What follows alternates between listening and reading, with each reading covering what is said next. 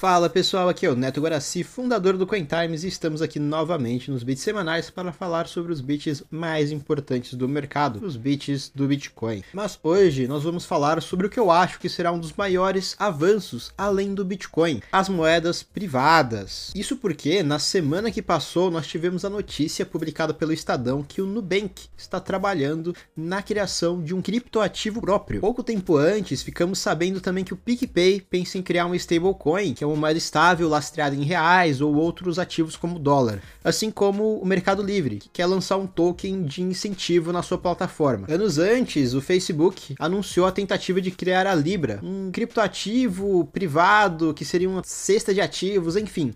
A ideia não, não foi para frente, não deu muito certo, mas definitivamente a ideia de criar moedas privadas de empresas está em alta, mas ela não é nada nova. O Nobel de Economia, o Frederick von Hayek, no seu livro A Desestatização do Dinheiro, de 1976, pregava a criação de um mercado onde as pessoas pudessem escolher o melhor dinheiro para elas. Em seu livro, ele pregava a ideia de que esse monopólio do governo sobre a moeda vem de muitas superstições e de uma função ultrapassada dos governantes. Por exemplo, na Idade Média, o privilégio de cunhar a moeda era chamado de regalia, que dá origem à nossa palavra regalia. E essa palavra significava as coisas, as funções e privilégios do rei. E o rei era um ser ungido por Deus para autorizar a cunhagem da moeda. Mas por que, que era essa função do rei? Porque inicialmente o governo era o mediador de confiança capaz de dar o peso correto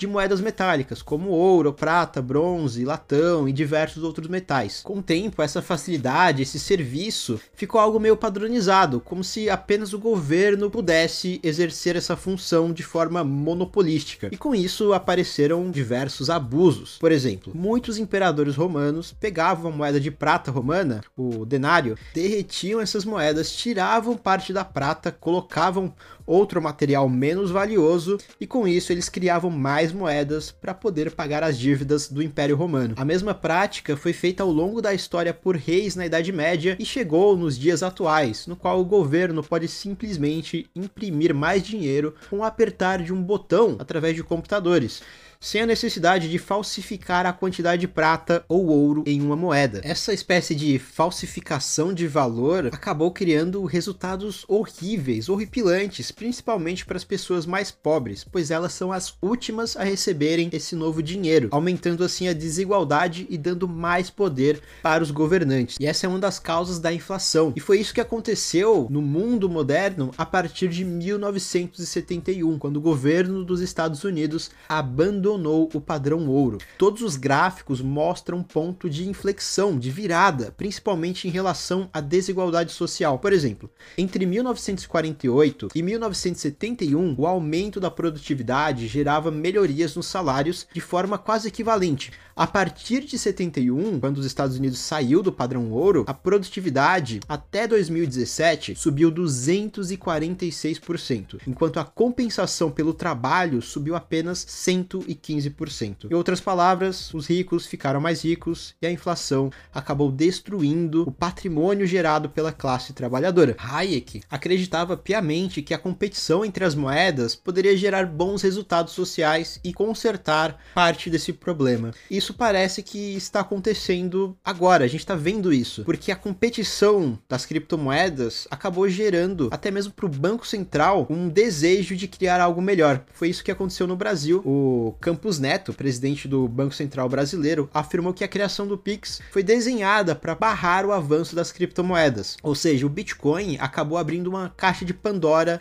das moedas privadas. Com o Bitcoin, o governo não consegue interferir na geração de moedas, o que acaba enfraquecendo essa narrativa e esse monopólio estatal. Algumas empresas, como a Tether, emitem dólares digitalizados que estão colateralizados em dólares, títulos de dívida e outros ativos. Ela acaba lucrando lucrando com esse dinheiro e prover um serviço para os seus clientes, que é a emissão de um dólar simples de movimentar e integrado a diversos blockchains e redes que geram valor. Outras companhias, como a Electric Coin Company, usam da expertise para lançarem modelos mistos de desenvolvimento de ativos digitais. A Electric lançou com muito sucesso a criptomoeda Zcash, um ativo desenvolvido com auxílio de matemáticos de Israel usando criptografia de ponta. A empresa, ela pega parte da mineração da criptomoeda para manter os seus desenvolvedores. Aliás, o próprio governo brasileiro já contratou empresas como a Crane AB para imprimir 100 milhões de reais em notas de 2 em 2017. O Nubank, PicPay e tantas outras empresas interessadas em lançar seus próprios ativos digitais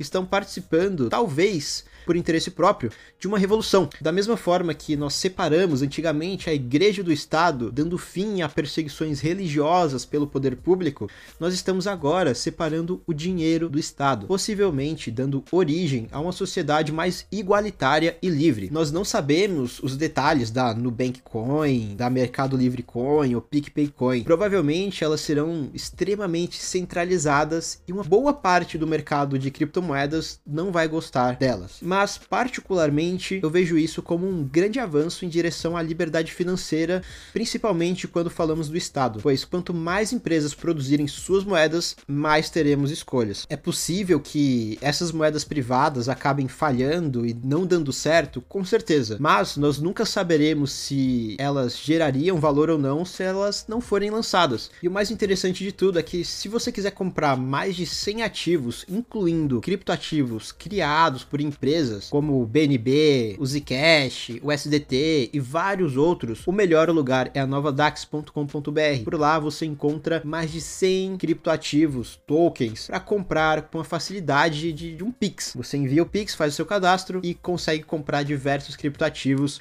e ter a sua liberdade e soberania financeira garantida. É isso aí, pessoal. Continue confiando, continue rodando e to the moon!